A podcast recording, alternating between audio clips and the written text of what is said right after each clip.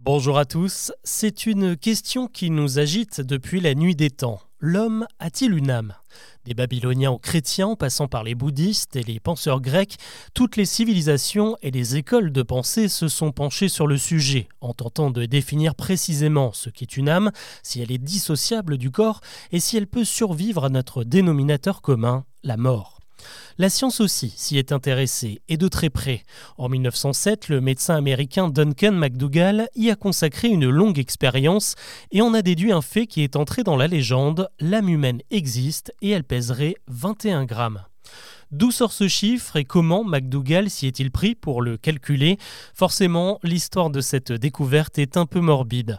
Nous sommes donc au début du XXe siècle et ce scientifique d'origine écossaise cherche alors à soulager les croyants de l'angoisse liée à la mort. Il se dit que s'il parvient à prouver que l'âme existe vraiment, alors la perspective de pousser son dernier souffle sera un peu plus supportable.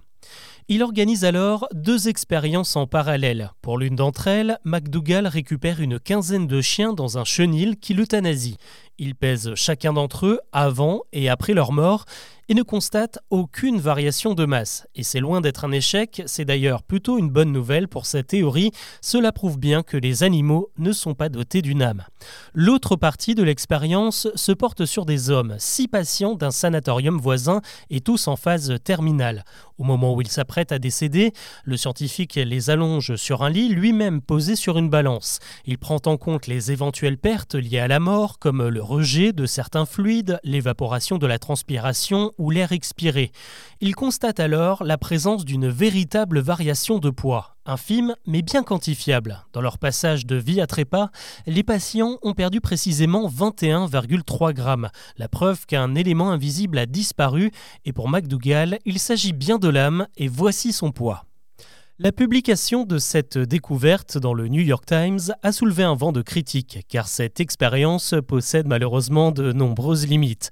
La première, c'est que l'échantillon est bien trop restreint, seulement 6 patients quand les études médicales sérieuses en comptent habituellement des milliers. Le chercheur ne définit pas non plus ce qui caractérise la mort, un dernier souffle, l'absence de pouls ou l'arrêt de l'activité cérébrale. Il y a aussi le fait que la perte de poids n'est pas immédiate, elle peut prendre plusieurs minutes. Un phénomène pour lequel MacDougall a une explication un peu bancale. Selon lui, cela dépend du tempérament de la personne, selon qu'elle soit de nature calme ou agitée. Finalement, toute la communauté scientifique s'est accordée sur le fait que l'expérience de l'Américain était un peu légère et qu'elle n'avait aucune valeur. Mais pour l'auteur de romans Dan Brown, les scénaristes de Breaking Bad, du manga One Piece ou encore le réalisateur oscarisé Alejandro Iñárritu qui a carrément dédié un film baptisé 21 grammes, la légende est bien vivante.